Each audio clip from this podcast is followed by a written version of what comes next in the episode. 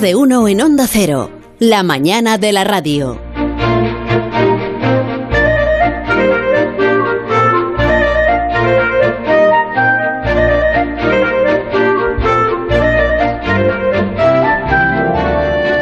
Fue un pescador del siglo XIX, un marinero que perdió la vida tratando de rescatar a otros marineros. Enseguida vamos a recordar su historia.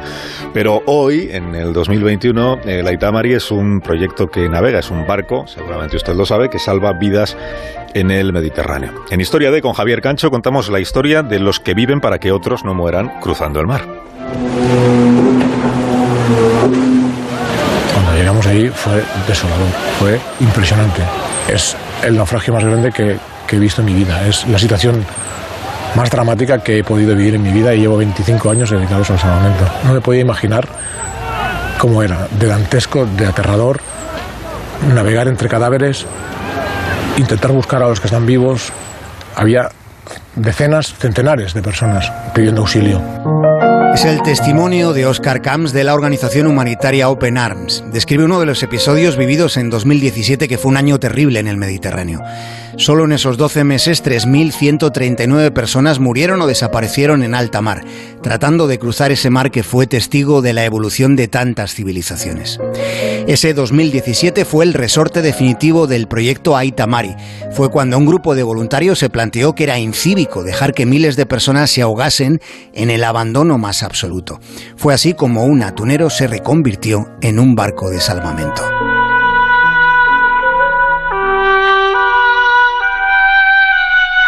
Aunque el comienzo fue como navegar a contracorriente. Hubo un conflicto con el actual gobierno de España. El Ejecutivo no facilitaba lo que se llama el despacho. No había permiso para rescatar en alta mar. Política, el gobierno de España ha cambiado de, recibir a Acuarios con banda de música y un poco menos que, bueno, de alfombra roja. a bloquear a los dos barcos de rescate de pabellón español y no dejarnos salir a, a trabajar a la zona. Esta es la voz de Íñigo, que es una de las voluntades anónimas que hacen posibles los viajes de la Itamari para estar donde los gobiernos no quieren mirar. Un presidente tan cuestionado como Trump levantó un muro en la frontera sur de Estados Unidos.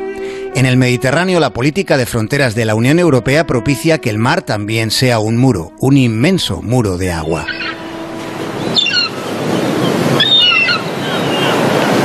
Solo tenían un barco atunero, pero también determinación a bordo del Aita Marí llevan el poder de la determinación, con una idea sencilla, consiste en no dejar morir a los desesperados. Uno de los rescatados del Aita Marí se llama Samir. Solo pudo ir al colegio hasta los siete años. Al-Shabaab, un grupo relacionado con Al-Qaeda, mató al padre de Samir y a su hermano. De Somalia cruzó a Kenia, Uganda, Sudán del Sur, Sudán y Libia. Y en Libia fue encarcelado y torturado. Después casi muere cruzando el Mediterráneo. Mondi también fue rescatado en el Aitamari y también estuvo en manos de las mafias libias. Mondi es nigeriano. En Nigeria los fundamentalistas de Boko Haram mataron a sus dos hermanos y a sus padres. Las suyas son solo algunas de las peripecias vitales que nunca hubiéramos conocido sin estos rescates.